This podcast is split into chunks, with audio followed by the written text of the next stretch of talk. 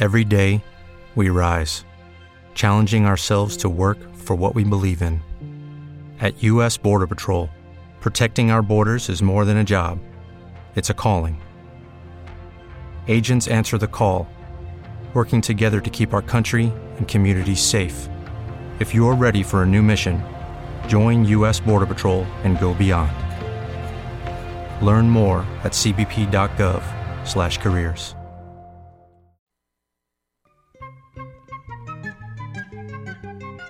Llegó el momento de aprender, reflexionar y divertirse.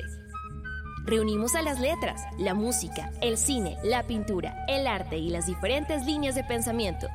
Comienza Se Lee Cultural, un espacio donde el español y la cultura se saborean. En un Rosario Radio. Donde las letras tienen la palabra. Bienvenidos.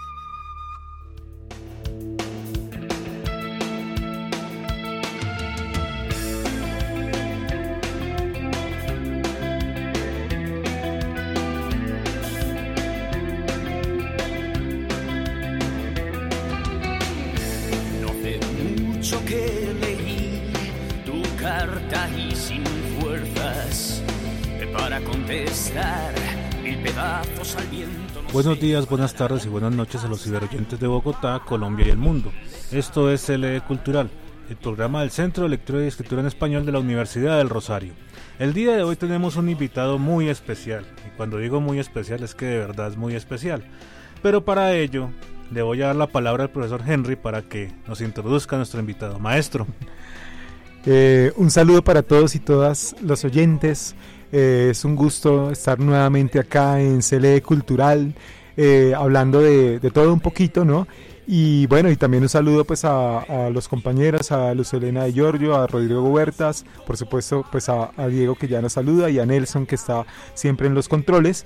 Y pues como ya nos anuncia Diego, hoy tenemos un invitado muy, muy especial, el señor Fausto Marcelo Ávila, poeta colombiano, nacido en Bogotá en 1970. Eh, y bueno, ya ahorita un poquito pues les le- eh, conversaremos un poco más de quién es el invitado de hoy. muchas gracias, maestro. Y el profesor Rodrigo nos envía el siguiente saludo.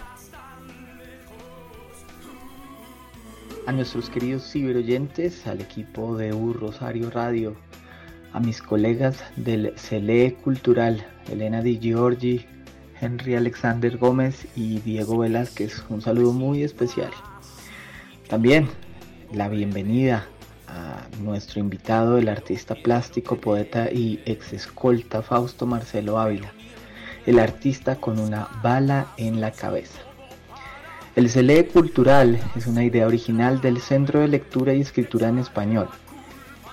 Recuerden que me pueden escribir a jose.huertas.urrosario.edu.co para discutir asuntos sobre nuestro programa.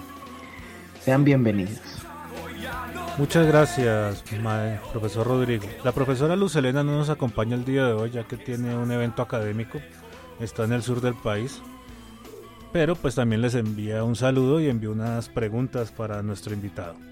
Entonces hoy vamos a hablar de poesía, vamos a hablar de pintura, vamos a escuchar Los Héroes del Silencio y esperamos que este programa sea de su total agrado.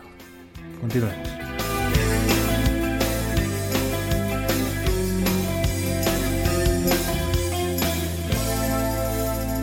Contáctenos en Twitter con el hashtag Se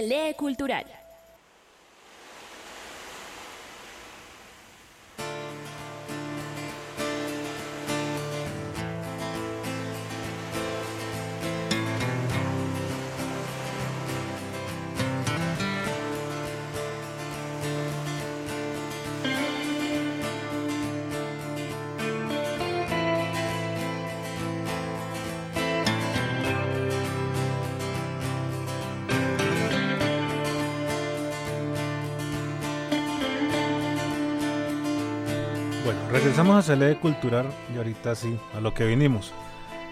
Maestro Fausto, por favor, cuéntenos un poco de usted, presentes. Eh, muy buenos días, muchas gracias al programa Cele Cultural, muchas gracias a todo el equipo que se encuentra presente, al profesor Henry Alexander, poeta y amigo, muchas gracias. Eh, mi nombre es Fausto Marcelo Ávila, soy ex escolta, como efectivamente lo comentan aquí, por avatares del destino y de este país que nos tocó. En algún momento de mi vida tuve que dejar los, los lápices, las máquinas de escribir y dedicarme a un oficio para el cual realmente no me encontraba preparado. Tuve que empuñar un arma para llevar comida a la casa y de eso terminé pues con una fuerte herida en la cabeza, atrapé una bala o como digo yo, me gané la medallita de plomo. Sin embargo, logré salir adelante, claro, no sin dificultades. Hoy en día pues padezco una enfermedad psiquiátrica, convulsiones, lo que ustedes se pueden imaginar, eso sí. Ustedes muchos saben las consecuencias que trae llevar un plomo en la cabeza. Somos un país que desafortunadamente está en guerra, así que todos sabemos a qué nos enfrentamos cuando llevamos una bala en la cabeza. Esa es mi presentación, sigo adelante, eh, sigo escribiendo. La poesía nos permite gestionar violencias, nos permite construirnos, reconstruirnos, entretejernos. Ese es mi mensaje y mi presentación. Muchas gracias. Muchas gracias, maestro. Y digamos, pues nuestros ciberoyentes estarán preguntando uno cómo sobrevive de un tiro en la cabeza. ¿Nos puede contar un poco de eso? Eh, bueno, eh, yo creo que fue una suerte. Yo creo que si en verdad es cierto que vivimos en un multiverso, yo hago parte de ese multiverso suertudo, porque pues una fue la fortaleza, digamos, lo física, que sí existe, sí existió en ese momento. O sea, soy una persona bastante gruesa desde, desde antes de ese disparo y eso me permitió tener una sangre que coaguló con rapidez, que permitió que mis huesos, que son fuertes desde niño, eh, se rompieran la bala y la bala pues pese a que alcanzó a penetrar la frente y, quemar el la parte del cerebro, y tuviera una cuestión que se llama, que tengo ahora, que es un síndrome prefrontal, me permitiera sobrevivir. Creo que el resto es lo que la biología llama el instinto de supervivencia animal, ¿no? Que es saber que si uno pierde la conciencia, lleva el 90% de la vida perdida. Agradezco haber recordado tanto libro que leí, tanta experiencia artística que tuve, tantos amigos, un amor por la vida profundo. Un psiquiatra en algún momento me dijo, gracias a esa gimnasia, su cerebro respondió y no perdió conciencia. El cerebro es otro músculo, muchachos. Gracias. Muchas gracias, maestro profesor Henry. No, pues yo quisiera también, pues ya que estamos acá entrando en materia, eh, pues que nos contaras un poquito cómo, cómo sucedió eso también, ¿no? Pues también para que los oyentes sepan, pues qué específicamente fue lo que sucedió, ¿no? Eso fue en diciembre, ¿no? Eh, sí, todo ocurre la noche previa de Navidad. Esto parece un cuento francés, pero sí. Eh, ocurrió la noche previa de Navidad, iba a recoger un camión con pollo de una empresa avícola donde trabajaba. Entonces, pues había que traerlo. Yo venía en un camión acompañando el, viaje, venía con el conductor, un ingeniero de alimentos, y en el alto la tribuna, viniendo para Bogotá, se atravesó un vehículo y de ahí vi yo un tubo que obviamente era el revólver, vi un chispazo, alcancé a atravesar la mano, con el dedo pulgar logré desviar la bala que no entró por el ojo sino por la frente y de ahí ya pues todo fue confuso, no perdí la conciencia, logré estar consciente hasta que me llevaron al médico de faca donde yo sentía una masa blanda sobre mi frente y el médico yo pensé que no era grave el médico dijo que era que estaban aflorando los, la parénquima y, lo, y, la masa cerebral y ahí me asusté. De ahí ya recuerdo haber llegado a Bogotá, la operación y tres días después de la operación sí desperté ya totalmente y con mucha hambre, es todo. Seis meses en una silla de ruedas, luego caminar, nunca me imaginé que iba a sufrir convulsiones y mucho mm. menos un trauma de guerra y una y episodios psicóticos o que iba a quedar pues con la esquizofrenia que sufro hoy en día, pero pues eso yo creo que le da a uno ánimos y la esquizofrenia pues es una enfermedad mental invisibilizada muchas veces y otras veces pues aparte de la discapacidad que representa es una enfermedad que lo aleja a uno porque la gente supone que uno está todo el momento como de atar y no es de atar, yo creo que la esquizofrenia también es una enfermedad creativa yo la he enfocado hacia la creación en pintura y en poesía. Ah, no hay que satanizar porque ya pasamos el medioevo. No estamos todos de atar. Muchas gracias. Bueno, y el profesor Rodrigo nos envía la siguiente pregunta.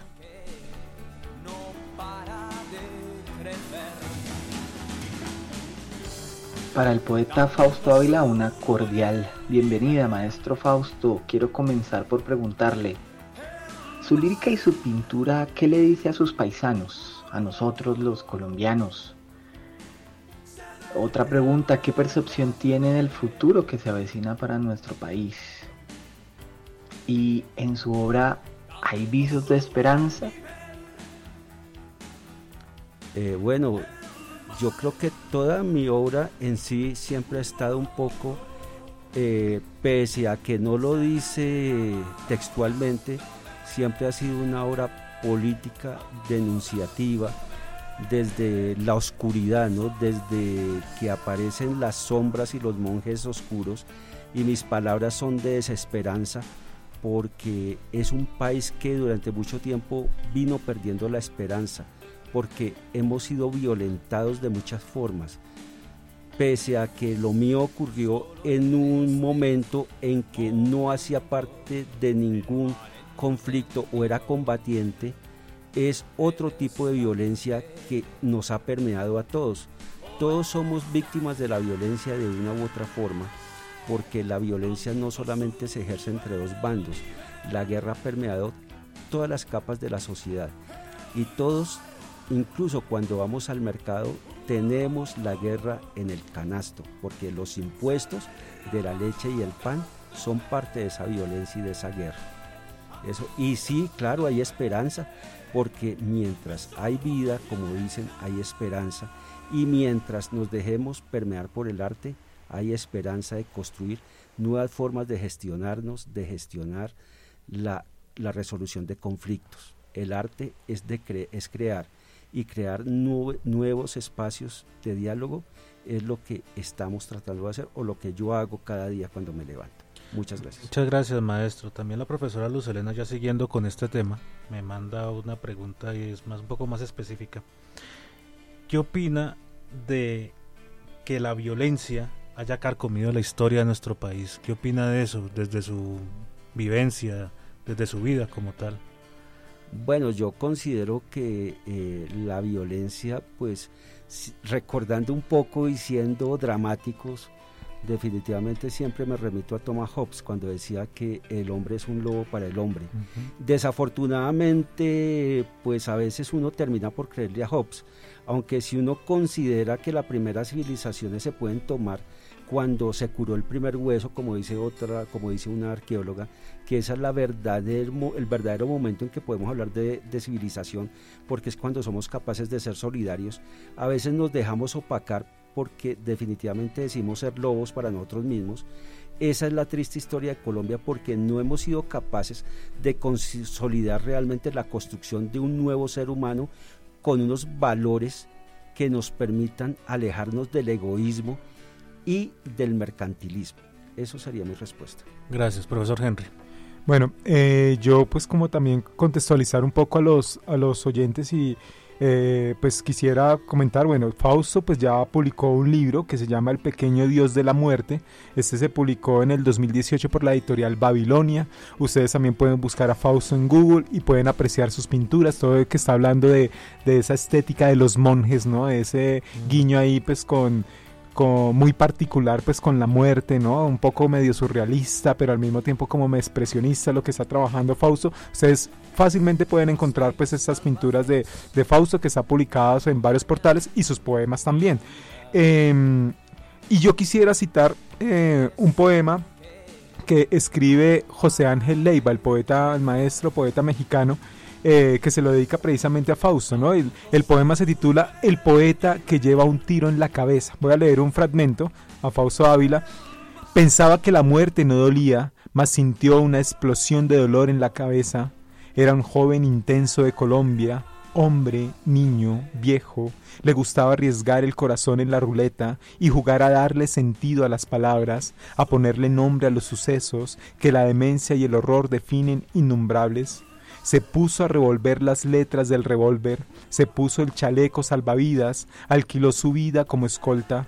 ¿En qué país estoy? se dijo, cuando la bala le rompía la frente y se alojaba estupefacta en el cerebro.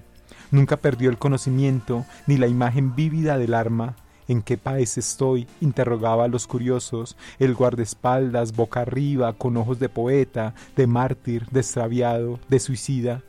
¿En dónde sobrevivo? se pregunta ese hombre cuando escribe y le pesan los versos como plomo y le vuelven los nombres de la muerte. ¿En qué país? ¿En qué país? repite la bala estacionada en la casa. Tremendo poema, ¿no? De José Ángel Leiva y, y pues una dedicatoria muy, muy, muy interesante, ¿no? Hay que mirar, yo quisiera preguntarte, eh, Fausto, obviamente tú empezaste trabajando en la poesía, con, bueno, con, con Ulrica, eh, y bueno, después te dedicas a, a, Escolta, sucede el hecho. ¿Tú sientes que de alguna manera cambió la perspectiva de la poesía, afectó en tu escritura ese, ese cambio? Eh, yo, yo veo ahí una cosa muy interesante y divertida a la vez, porque es que yo cuando empiezo a escribir, que lo hago pues desde muy relativamente muy joven, eh, siempre he tenido algo, mucho de nostalgia y, digámoslo así, de malditismo en el, en el sentido, ¿sí? Mis poemas nunca fueron románticos, nunca fueron nerudianos, sino que más bien siempre fueron, yo fui muy vallejiano, entonces sí, fui muy de ese estilo. Y, y Pequeño Dios de la Muerte, que compila toda mi obra, pues si uno los ve con lo que hago hoy en día, hoy en día es como la evolución de ese dolor en los lenguajes de una poesía pues más, más centrada. Creo que el tiro me ayudó a decantar el lenguaje para profundizar en la filosofía del dolor. O sea, no, no, no, no cambió el dolor, cambió el lenguaje, pero se depuró frente a ese dolor.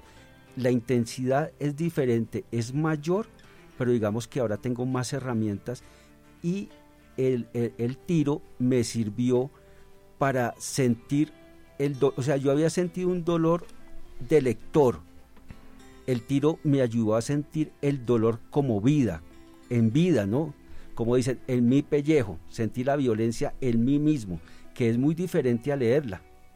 O sea, yo había tenido violencias de niño, por eso me, me, gustó tanto y me identifiqué tanto cuando empecé a escribir que lo hice a partir de leer en el cuaderno de texto Dios, yo nací un día que Dios estuvo enfermo cuando tenía siete años, que yo dije, pues es que mi vida está echada a perder. Tenía siete años y ya pensaba que mi vida estaba echada a perder cuando leí, yo nací un día que Dios estuvo enfermo y quise decir esas cosas. Cuando me pegan el tiro digo, no, pues es que definitivamente yo tuve que haber nacido un día que Dios estuvo enfermo, pero además empiezo a analizar eso con los ojos de un adulto y ya no como un niño, pero me doy cuenta que además soy una tabla rasa que tiene que seguir aprendiendo. Entonces es como filosofar más hacia ese dolor. Entonces los poemas de hoy siguen siendo, pero no son tan apasionados, ya son buscando madurez. Gracias.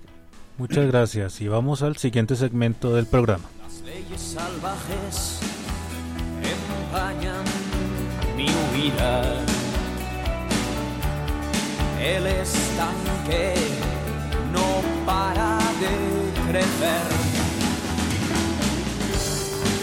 Tantos... Estás saboreando el español con Cele Cultural.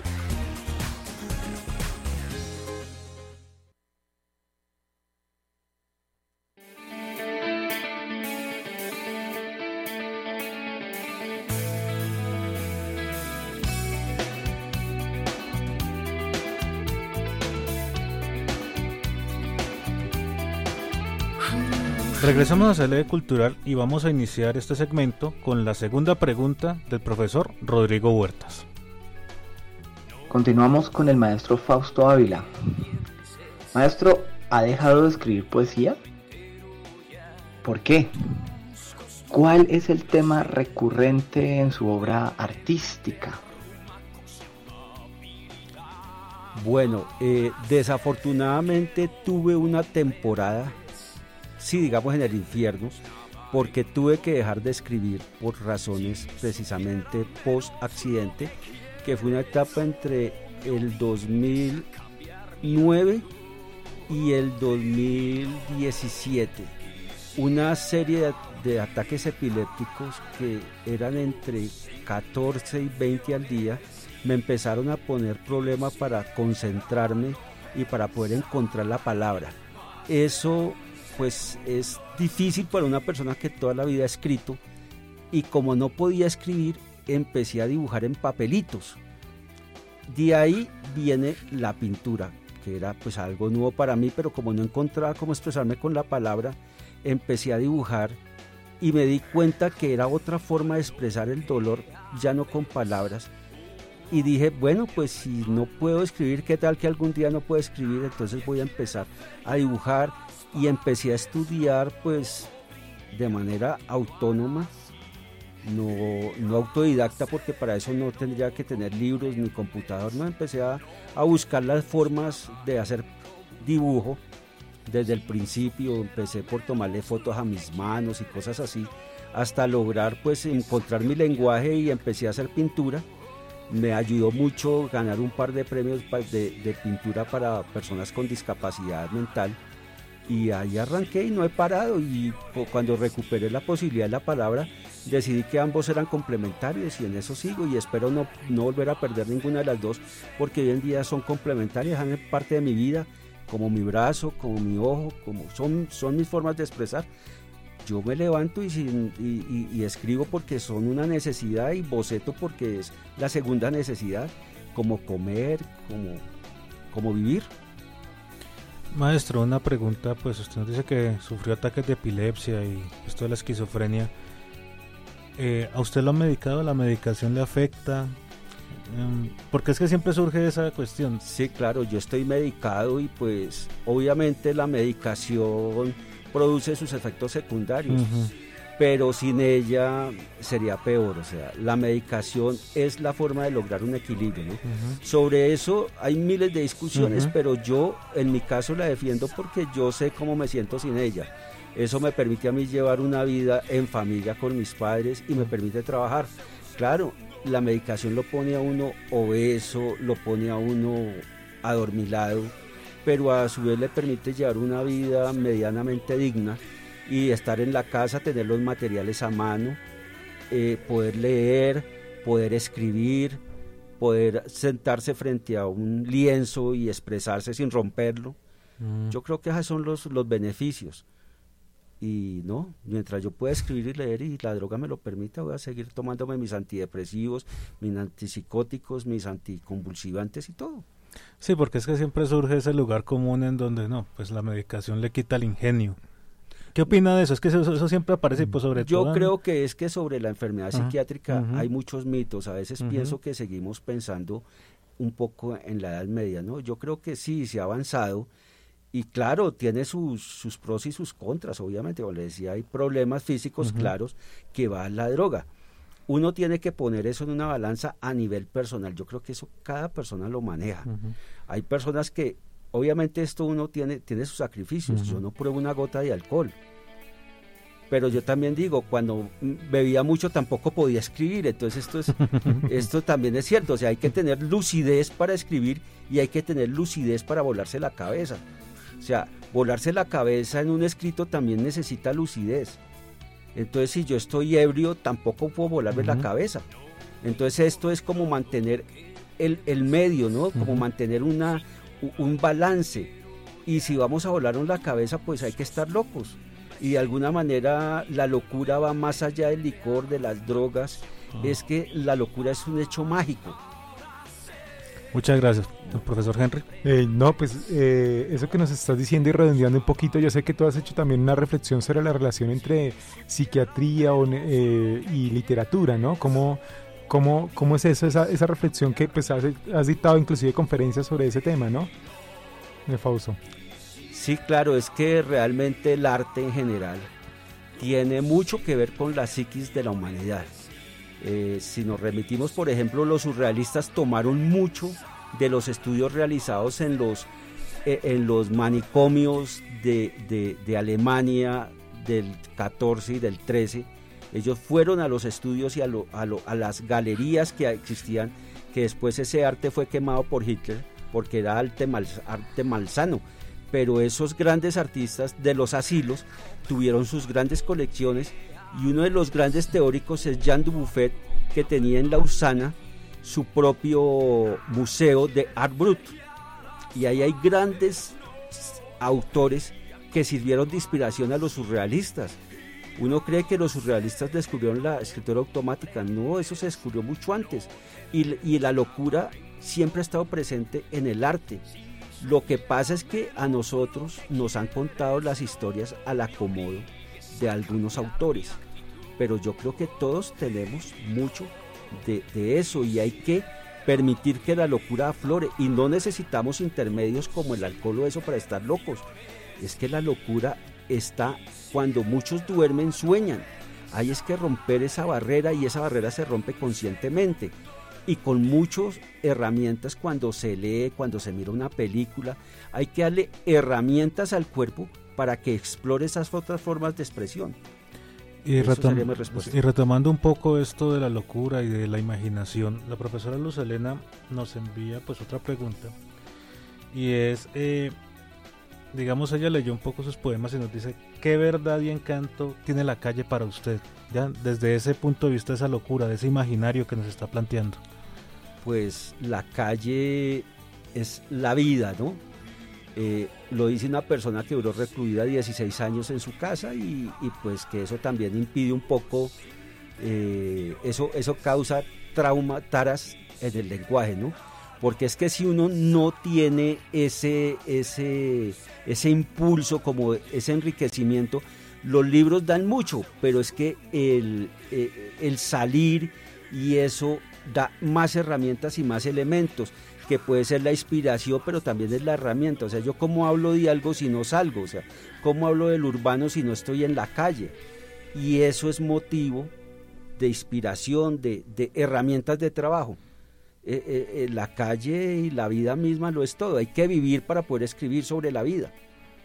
Digamos, ahí también surge la otra, otra cuestión y es esto de ensimismarse para crear. ¿Usted lo cree necesario o, le parece que es mejor tener un equilibrio entre lo interior y lo que le da la, calle? No, yo creo que definitivamente hay que tener la medida porque el, el, ideal del artista encerrado en su torre de marfil, yo creo que eso, esa época de genios ha pasado, porque el artista tiene necesariamente que socializar y no solamente por socializar, sino porque tiene un compromiso. Todo creador tiene un compromiso y es que el saber no es para guardárselo uno. Y el, hecho creador no es para ser egoísta, el hecho creador es de compartir. Eh, el que sabe, eh, eh, el maestro creador, ¿no? el poeta, el pintor, tiene que compartir ese saber porque es que eso se lo otorgaron gratis. ¿Y cuál es el derecho? ¿Cuál es el deber? Entregarlo. ¿Y con quién se entrega? Con los otros. ¿Y dónde están los otros? En la calle. Entonces, ¿a dónde vamos? A la calle. Qué buena esa respuesta. Profesor Henry. No, me parece muy buena esa, esa respuesta, Fausto, pues porque generalmente a veces los poetas piensan lo contrario, ¿no? El, el, poeta que tiene que recluirse, ¿no? Y estar en la cueva, yo siempre lo llamo como el síndrome de Zaratustra, ¿no? Y entonces de un momento a otro ir a divulgar, qué bonito eso, ¿no? De, de, la generosidad también de compartir pues ese acto creativo, es muy buena esa, esa respuesta, Fausto. Em, bueno, yo quisiera eh, preguntarte, Fausto, mmm, eh, tu pintura, pues digamos que no sé si has reflexionado también, bueno, obviamente empieza como algo empírico, ¿no? Pero yo siempre veo como también, bueno, un hálito, obviamente una cercanía con la muerte, pues mm. con la violencia, ¿no? Pero también como una, una estética muy expresionista a partir del color, ¿no? Porque son colores muy fuertes, lo, como lo, lo trabajas, ¿no? No sé si, si eso sale naturalmente o si hay una eh, visión particular de, de, de ello. Eh, yo creo que todo eso se da definitivamente como en la literatura, como en todo el arte. Dime a quién copias y te diré quién eres. Uno, todo lo que ve, ¿no? O sea, yo definitivamente soy un enamorado de, los pintores surrealistas, de los pintores de, alemanes, ¿no? De, las películas alemanas, de Caligari, de todo este movimiento, ¿no? Y pues obviamente Van Gogh, todo, toda esta gente que le gustaba el color fuerte, ¿no? de, los pintores y de los artistas que se untaban las manos, ¿no? O sea, no, no descalifico ningún arte, pero me encanta el artista que, que forja con la mano, ¿no? Que es también artesano, porque ser artesano tiene su encanto, ¿no? El artista que es a su vez artesano es, es, una es un doble virtuosismo, ¿no? Mm. Es como el músico que toca su guitarra y canta, ¿no? Ve ahí uno como, como las dos cosas, el componer y el, y el ejecutar. Y soy de ese grupo de artistas que les gusta como hacer las dos cosas. Y creo en esos artistas que hicieron las dos cosas, ¿no? Entonces ahí, ahí va como eso de, los colores fuertes, claro que me encantan, son muy visuales. Además porque en mi cabeza los colores están presentes. Mm. Yo veo en colores, yo veo como psicodelias. Una especie ahí de sinestesia, ¿no? exacto, me encantan los colores con las palabras. Bueno, y con este bello mensaje vamos al siguiente segmento de nuestro programa.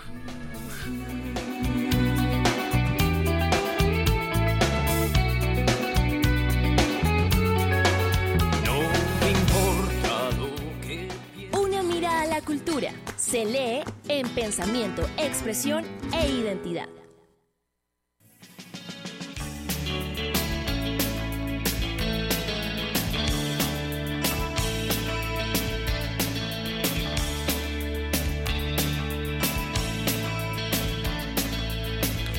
Regresamos a Cele Cultural continuando con el maestro Ávila. Y pues dentro de esta charla también pues surgen digamos, eh, varios, varias preguntas. Y una de estas preguntas es, pues también se la hemos hecho al profesor Henry, pero pues ahorita que está aquí el maestro, digamos, ¿qué le recomienda a esos poetas o a esos nuevos poetas o a, o a los niños que, digamos, se están acercando mucho a la poesía, pero pues debido a nuestro sistema, como la poesía no es algo que materialmente dé mucho dinero, se alejan de ella? Yo tengo una, digamos, un concepto de una profesora que decía que los libros de poesía no se venden, lo que se venden son las novelas. ¿Qué le dice al niño que quiere ser poeta?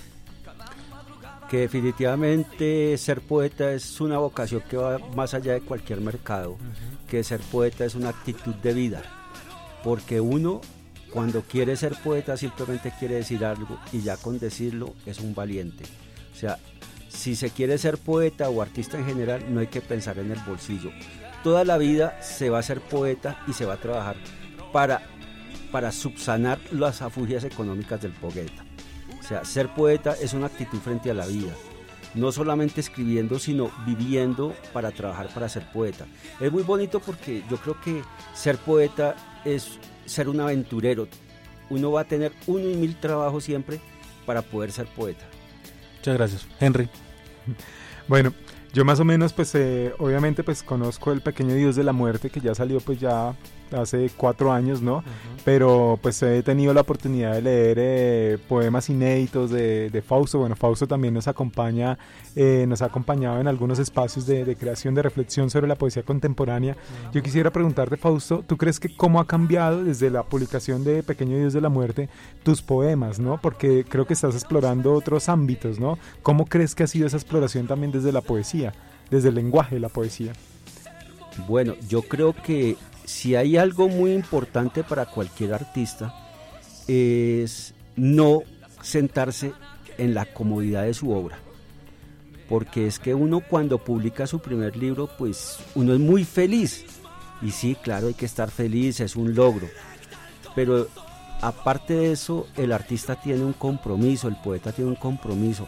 Y no es solamente consigo mismo, es con el arte y la poesía. Y es que eso va más allá es casi como una actitud de médico. O sea, cada día surgen enfermedades como surgen palabras.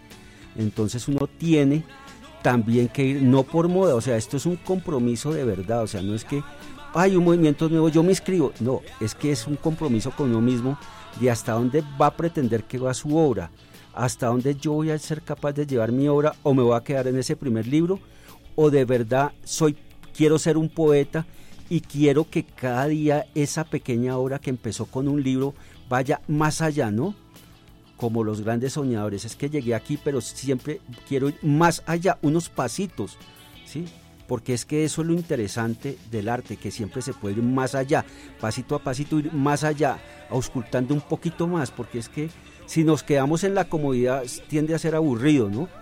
O sea, lo bonito de esto es que uno siempre puede ir más allá y encontrar algo nuevo, incluso en lo viejo. En lo viejo se encuentran cosas nuevas. Y eso es lo chévere, que uno puede volcarse sobre lo último que se está escribiendo y aprender mucho de eso, pero de ahí puede uno eh, mandarse a los primeros versos o puede remontarse a los textos del bíblicos y encontrar algo nuevo, ¿no? Mm. Al cantar de los cantares y puede que allá encuentre algo que nadie más vio o que lo vio y no lo quiso decir y uno vincularlo a su obra. Creo que de eso se trata, ¿no? De dar esos saltos y esas revueltas para tratar de uno vincular y tener una obra siempre viva, porque la obra está viva, el poema está vivo, el poema es algo vivo y vibrante y eso es lo que uno tiene que hacer. Creo que es el compromiso de todo escritor. Muchas gracias, maestro. Vamos con la tercera pregunta del profesor Rodrigo.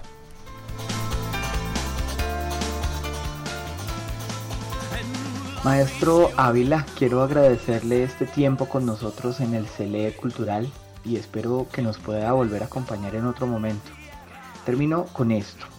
Dicen que en su cabeza tiene una bala, pero ¿qué tiene en su corazón?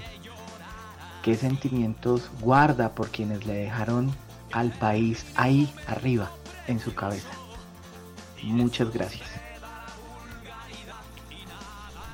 No voy a decir que fue fácil, pero pues les, les deseo lo mejor porque pues no creo que sean culpables. O sea, en un país donde sucede esto casi a diario, pues no podía ser, digamos, y en una profesión que yo pues tuve que elegir, sabía que tarde o temprano iba a suceder. Yo realmente hace mucho tiempo saqué esos dolores y esas penas porque pues o era eso o sumirme en un en un en una eh, en una eh, en un, en un sinsabor de, de venganza. Nunca he creído en la venganza, nunca he creído en que en echarle la culpa al otro, ¿no? Yo solito me metí en ese lío, yo tuve que sufrir un, tuve que hacer eso. Si alguien tuvo la culpa, pues, pues fue el destino, ¿no? O sea, son cosas que tienen que sucederle a personas como todo, ¿no? Ese día me tocó a mí, como a diario le toca a otro. Yo creo que es una cuestión que tiene que ver con el transcurso de la vida, ¿no? Y que todos tenemos, a todos nos ocurren cosas. Es que no es que sea yo, es que eso le ocurre a mucha gente. Tal vez afortunadamente me pasó a mí y yo lo pude superar. Me dolería más que le pasara a alguien que no lo pueda superar, ¿no? Tal vez me siento afortunado de que sea yo que lo puedo, que lo pude superar y, y, y hay algo que yo incluso soy un poco satírico. Tal vez esa medallita de plomo finalmente me da la libertad de crear. Tal vez toda la vida que trabajé para ser poeta y para mantener mi independencia como escritor, finalmente la logré, ¿no? Porque es muy difícil andar uno con su libro y decirle, ah, es que no puedo escribir porque de pronto no me publican esto, o es que si publico, si escribo así me echan del puesto. Tengo una pensión mínima, pero me permite comer y dormir, sí, tomo drogas, pero me permite mantener mi independencia como autor, que es lo que siempre trabajé. Afortunadamente trabajé de todo, hasta escolta siendo objetor de conciencia. Y eso tal vez es mi premio. Muchas gracias. Bueno, maestro, ya retomando un poco eso de las lecturas, de mirar en lo antiguo, eh, los jóvenes sobre todo piensan que simplemente con el ingenio pueden, digamos, crear. ¿Usted qué les dice a estos jóvenes que han dejado de lado un poco la lectura, han dejado de lado eh, mirar esas letras, mirar cómo pulen su estilo? ¿Qué les dice a ellos? Que todos pensamos lo mismo en algún momento de la vida y tuvieron que pasar muchas cosas, muchos trasnochos, que muchos quisimos romper los puentes que nos comunicaban. Pero también les recuerdo una, una cosa, y es que para volar un puente hay que ser ingenieros para saber dónde se ponen las cargas, o si no tumbamos una parte del puente y nos vamos al fracaso. O sea, es necesario aprender a leer y es necesario leer, y si queremos acabar o derrumbar los, los cimientos que, en los que está basada la poesía, tenemos que volver a los clásicos, estudiarlos, desglosarlos, saber dónde están esas vértebras claves para poderlos acabar. O si no, vamos a seguir haciendo lo de muchos grupos fallidos, que llegan hasta cierto punto y volvemos a las tradiciones. Entonces hay que ser muy juiciosos para estudiar y saber dónde ponemos esas cargas explosivas. Qué bueno. Eh, Fausto, yo tengo, bueno, dos preguntas así en una. Primero, pues redondeando un poquito eso que nos estás contando, cómo es tu proceso de escritura, ¿no? Cómo escribes el poema, eh, qué tanto corriges, ¿no? Porque siempre, otra vez volvemos, eh, se piensa que el poeta escribe espontáneamente, ¿no? La visión del romanticismo, ¿no? Y realmente pues tiene que haber un trabajo allí de reflexión, ¿no? Y segundo, pues sé que tú tienes algunos eh, ya libros inéditos, ¿no? Que viene ahora para, para Fausto Ávila? O sea, eh, ¿Hay alguna oportunidad de publicar esos, esos poemas o estás trabajando todavía los libros, los estás armando? O sea, ¿cómo armas también esos libros?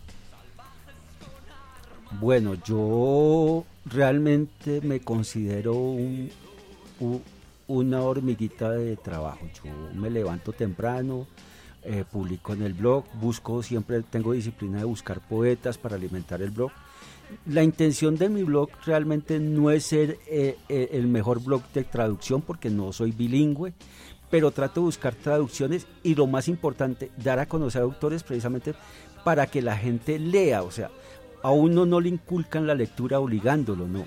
La gente empieza a leer lo que le guste. Si a alguien le gustan las tiras cómicas, los, los anime, pues empiece por ahí, pero lleguen hasta el final. Lo importante para desarrollar el gusto por la lectura es que quien empiece algo lo termine. El mejor hábito para un lector es que si empieza a, leerse un anime, se lo termine. Y lo mismo con un libro de poemas, si lo empieza, lo termine. Y pues yo sí, yo me levanto temprano. Versiones, yo creo que me parezco mucho a los a, quien te está haciendo una tesis de grado porque me encanta escribir a mano, en eso sí soy demasiado anticuado. Escribo a mano con lápiz porque me encanta borronear. Eh, ya tiene como tres facetas a lápiz. Ya cuando está mejorcito, pasa la prueba, entonces va a esfero. Cuando pasa la etapa del esfero, que ya es más elegante, pasa a computador.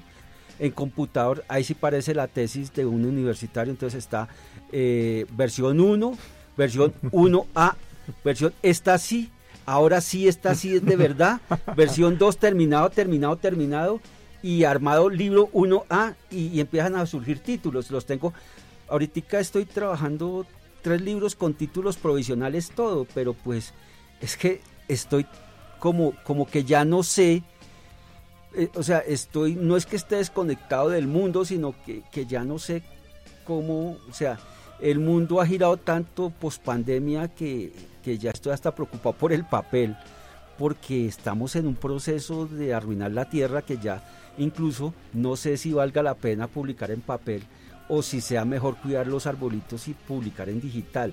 O sea, tengo una preocupación eh, sobre las selvas real, porque el cambio climático es real, o sea, ya lo vemos, las consecuencias, niños ahogados, inundaciones que yo me pongo a pensar, ¿será que amerita que mis palabras vayan en papel y sacrificar árboles? Y es una duda y una inquietud cierta en mí. Lo he comunicado a mi familia, me han dicho, pero de verdad usted, no, es que es en serio. Es que lo del Amazonas es en serio, es que realmente piensen cuántos árboles hay que talar para un libro. Muchas gracias, maestro. Muchas gracias, qué pena, creo que Tranquilo. bueno, y vamos al siguiente segmento del programa.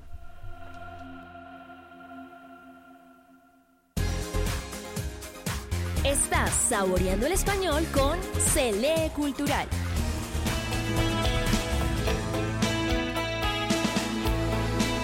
Bueno, regresamos a Cele Cultural aquí con el maestro Ávila. Y digamos en nuestro en speaker, pues ya van a poner este programa cuando termine. Eh, yo escogí una de sus obras en donde hay un hongo nuclear. Cuénteme un poco de esa obra.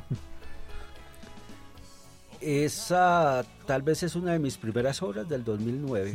Eh, sí, de mis apocalipsis. eso sí. Es una de mis apocalipsis. Esa obra tiene un significado especial porque cuando yo empecé a pintar mm. en esos años, eh, quise empezar por el principio y es la estructura ósea. Entonces yo me compré unas plantillas para aprender a hacer huesos. Y no es fácil, pero yo dije, no, pues el, ¿cómo se pinta un cuerpo? Pues de adentro hacia afuera, como el poema, va de adentro hacia afuera. Entonces, si una mano se pinta por los huesos y luego se le pone carne, y yo creo que todo va así. Primero lo óseo. Entonces, así lo empecé a pintar. Eso pues eh, es mi, era mi visión del mundo. Yo creo que uno también a raíz de la misma enfermedad va teniendo evolución. Yo creo que en los primeros años fue muy duro eh, eh, precisamente estaba iniciando, los, los tiempos de la epilepsia fueron muy, muy duros, porque eran muchos momentos de, de caerse, de, de estar absolutamente dependiente de la familia. Eh, esas pinturas fueron hechas con un caballete con ruedas porque mm. no podía sino sentarme en la cama a pintar porque de un momento a otro venía el rayo y yo quedaba absolutamente tirado en el piso, moviendo los ojos, la cara y, mm. y venían acompañados con una ráfaga de sueños que gritaba yo. Entonces eh, tal vez por eso el apocalipsis se me presentaba en colores naranjas, amarillos tan fuertes con caballos y esqueletos. Eso hace parte un poco de las alucinaciones de los momentos. Entonces decidí empezar a darle nombre. Yo creo que cuando uno le da nombre a las cosas empieza a combatirlas. Gracias. Bueno, yo quisiera mm, eh, saber, bueno, Fausto también pues estuvo como muy activo, pues obviamente desde redes cuando fue el estallido estallido social en Colombia, ¿no? Que fue un momento pues profundamente oscuro. Y, y bueno, y, eh, la semana pasada eh, hiciste parte de ese estallido cultural, ¿no? A partir de, esa lectura de, diversos poetas en todo el país, ¿no? Eh, ¿tú, cómo, ¿Tú cómo ves eso, ¿no? ¿Cómo ves ese poder de la palabra? ¿Cómo ves el, si hay alguna eh, bueno, una traducción de la poesía de, la, del conflicto armado y si eso de alguna manera tiene una afectación después, posterior en, lo social, ¿no? Pues yo considero que de por sí todo ser humano, por el hecho de ser humano, es un ser político y más un escritor. Pero lo que sí me di cuenta es que es necesario restablecer lo que en algún momento fueron los consejos culturales, los consejos de cultura locales. Hay mucho talento en Bogotá y en, otros, y en otras ciudades, pero necesita ser estructurado para que llegue a más personas. Hay mucho talento, pero si no apoyamos ese talento, lo vamos a perder en puras intentonas. O sea, lo del estallido estuvo súper bonito, sirvió precisamente para empezar a generar lazos. Yo creo que los artistas tienen que ser más solidarios. Tenemos que volver a la pedagogía. Tenemos que empezar a recoger esas experiencias que ya se dan naturalmente, esas sociedades y esas organizaciones locales que están ya estructuradas como eh, los muchachos del hip hop, como todas expresiones de arte urbano que se dan en las localidades que están haciendo trabajos de embellecimiento local. Todo eso hay que recogerlo y hay que darle el lugar que merecen, porque creo que se les está dando un lugar un poquito marginal. Y yo creo que esa poesía urbana que es tan reconocida, por ejemplo, en Estados Unidos, embelleciendo los vagones del tren, no podemos dejarlo aquí a un lado, porque creo que están marcando un movimiento cultural importante como lo es en Europa. Tenemos que darle su lugar aquí en Colombia. Bueno, y ya pues antes de que nos lea, quisiera hacer una pregunta referente a esto, a eso que nos comenta. Eh, pues el arte siempre ha sido utilizado por las ideologías políticas y demás. ¿Qué opina de que en cierta medida, aquí en Colombia sobre todo, el arte o, una ideología en sí haya tomado el arte como propia. Es decir, digamos, por ejemplo, pues claramente hay una cuestión bipolar acá en Colombia en donde pues o se es de derecha o se es de izquierda. Y por lo general la izquierda se ha tomado el arte. ¿Qué opina de eso? Pues el asunto es mirar en qué lado ha estado el poder y por ejemplo cuando la derecha tuvo el poder el, eh, eh, se dedicaron a tener a, enseñarnos de una manera el arte. Entonces tenemos toda la cultura cuando eh, se enseñó pues la poesía española y se dejó de enseñar otro tipo de literatura, porque entonces se, se, oficializaron unas instituciones y desconocieron otras porque no obedecían a ciertos cánones. Y yo creo que el canon es importante porque no, no, hay que enseñarlo, pero no el canon dominante. Yo creo que hay que abrir eso y hay que dejar de lado un poco los cánones en el sentido en que es que el arte es uno y la cultura es una y sea derecha o sea izquierda hay que romper el concepto de canon porque el concepto de canon establece un, un poder dominante y el arte no debe obedecer a un poder porque es que el arte es demócrata, el arte está en todos y todos somos la sociedad. Y si el arte se vuelve excluyente, el arte se vuelve antidemocrático. Muchas gracias. Y con esto vamos al último segmento en donde nos van a leer poesía.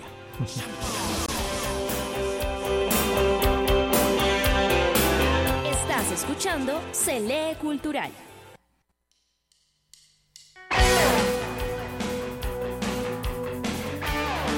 Bueno, regresamos a Se lee cultural. Por favor, maestro, bueno, voy a leer accidente. Primero fue la luz, luego un golpe como la mano de Dios, después sangre que helaba el esqueleto.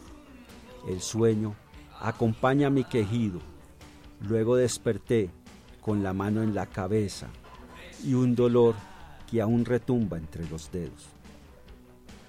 Profesor Henry, usted que es el experto.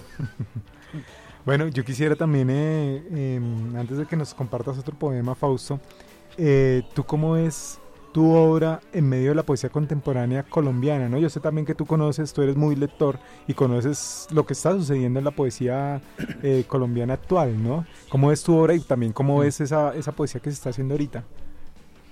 Bueno, mi obra, pues realmente del espectro de la poesía actual, es una obra, entre comillas, tradicional, yo no puedo mentir, es una obra pues en un concepto es tradicional, no, no es una obra novedosa, es una obra pues lo tengo que decir, es honesta porque pues es lo que yo hago, no es una obra pretenciosa, no es una obra que pretenda ser vanguardista, es una obra que se inscribe pues en lo que se venía haciendo en los 70s, en los 60s, no es, un, no es una obra de ruptura, lo que veo ahora, pues veo una explosión del lenguaje, veo una explosión de jóvenes talentos, veo bastante experimentación, veo una articulación en especial con la música, lo cual me, me parece bastante interesante.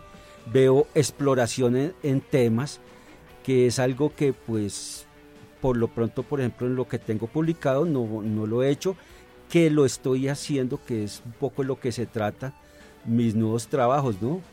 que es una experimentación propia, ¿no? Pues obviamente uno es víctima de sus lecturas y para eso se lee, ¿no? Para construirse. Todos estamos aprendiendo, en el oficio de escribir y de ser poeta, todos somos aprendices.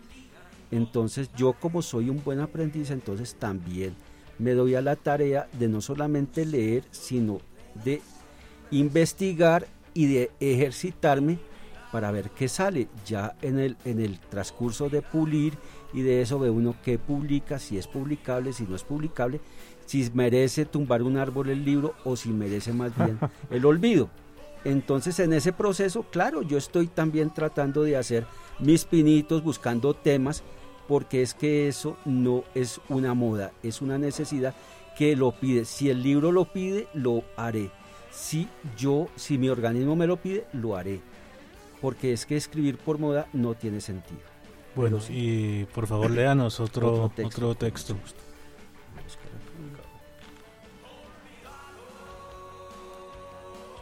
Vale, este que es uno de mis poemas largos. Fabriqué muñecos de plastilina para ahuyentar mi soledad. Grabé mi voz para tener con quien hablar. Soñé paraísos para creerme ángel. Corté mis cabellos para verme decente. Dejé de consumir alucinógenos para compartir la alegría. Y ahora soy otro. Extraño mis quejas al amanecer. Muchas gracias. Qué bueno. Bueno, y digamos en este pues se ve una cuestión también contracultural. porque usted como que retoma las cuestiones tradicionales, sobre todo en, en la cuestión de los alucinógenos.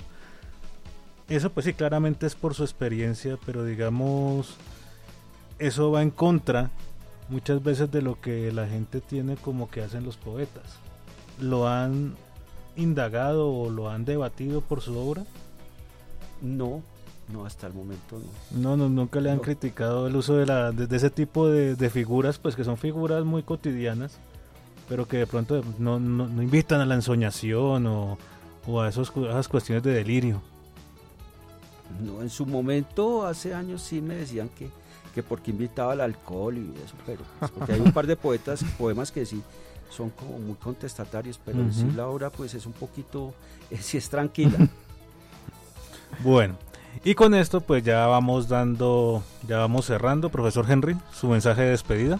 Bueno, pues eh, muchísimas gracias, querido Fausto, pues por, por acompañarnos. Bueno, con respecto a lo que tú decías, pues eh, de, tu obra, ¿no? Pues yo que conozco al Pequeño Dios de la Muerte, pues obviamente hace parte, encaja muy bien dentro de, la tradición de la poesía colombiana, pero yo sé que Fausto tiene un guardadito entre manos, porque pues he escuchado algunos poemas allí inéditos y unas cosas allí que buscando y reflexionando sobre el lenguaje, buscando otros temas, y entonces esperamos próximamente eh, pues yo creo que vale la pena pues de pronto sacrificar un par de árboles para tener la obra de, Fausto en nuestras manos porque vale la pena. Obviamente pues si hay una cuestión, eso como que también me cuestiona a mí esa de, cuánto vale un árbol y cuánto vale un libro, ¿no? Pero en ese caso yo creo que Fausto, ese libro no se va a desperdiciar, entonces estaremos allí eh, esperando ansiosamente un nuevo libro de Fausto Marcelo Ávila. Eh, maestro, antes de que se despida, eh, ¿Cómo se llama su blog? ¿Dónde lo podemos encontrar? Fausto Marcelo Ávila Ávila. Todas mis redes son con mi nombre, Fausto Marcelo Ávila Ávila. Listo. Y por favor, nos lee otro poema antes de irse. Bueno, vamos a, leer algo. Voy a leer algo de lo. vamos a, a poner aquí a... Bueno, mientras Fausto busca, yo quisiera recomendar ese blog de Fausto porque, bueno, cuando yo preparo mis talleres, mis clases y estoy buscando poemas, casi siempre me salen eh, poemas del de, en el libro de, de, Fausto. O sea, Fausto no solo publica poemas suyos, sino publica, hay una enciclopedia de poemas y de poetas profundamente raros que no se consiguen en otros portales. O sea, Fausto hace una investigación muy amplia de, diferentes poetas universales y están allí, como dice Fausto, pues se cuidan las traducciones y es un muy buen blog para, para consultar y aprender de poesía contemporánea. Bueno, ¿listo maestro? Es que quiero leer uno precisamente sobre enfermedades mentales. Ah, bueno. Bueno, entonces digamos mientras eh, ya para cerrar pues yo me voy despidiendo. Eh, esto fue CLE Cultural y pues nos esperamos dentro de ocho días, ya se está terminando el semestre, ya empieza el mundial, recuerden que estamos aquí en vivo a las 11. Maestro, bueno, este es un poema hablando de enfermedades mentales que le dedico a una amiga. Se llama Iónica, a Sara. Mi amiga era dominada por el cuerpo con todo su ánimo y fortaleza, sus extremidades no obedecían. Agitadas la hacían ver como, como marioneta. Mi amiga era esclava de su sombra. La familia le buscaba demonios en donde solo habitaban neuronas indisciplinadas. Oraban alrededor de ella, le colgaron crucifijos y dieron de beber agua bendita. Ella solo tenía un desperfecto eléctrico, algo así como un pequeño electrón en busca de un núcleo para orbitar. Mi amiga murió porque las líneas eléctricas de su cuerpo finalmente la ahogaron una mañana que estaba sola. Muchas gracias. Bueno, y con esto nos despedimos. Dejó abierto muchos temas ahí, entre ellos el religioso. Esto fue Se lee cultural.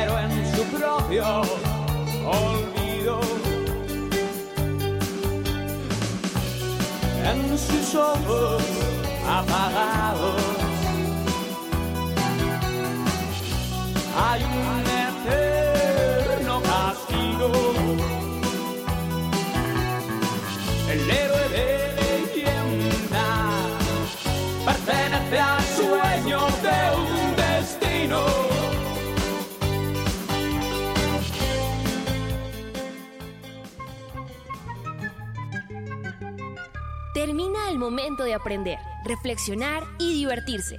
Reunimos a las letras, la música, el cine, la pintura, el arte y las diferentes líneas de pensamiento. Se lee cultural, un espacio donde el español y la cultura se saborean. Desde U Rosario Radio, el programa donde las letras tienen la palabra. Hasta una próxima misión.